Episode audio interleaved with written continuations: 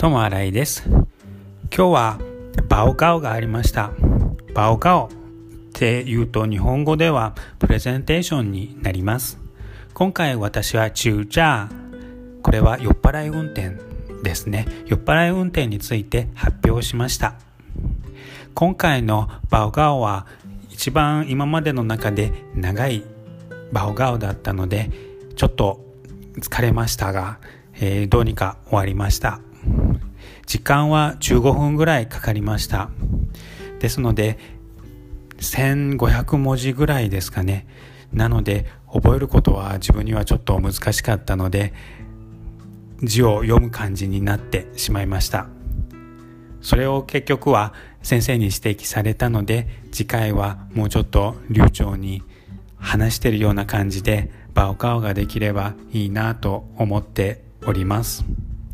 皆さんはバオガオプレゼンテーションの時とかはどんな感じでしますか？いいアイデアとかありますか？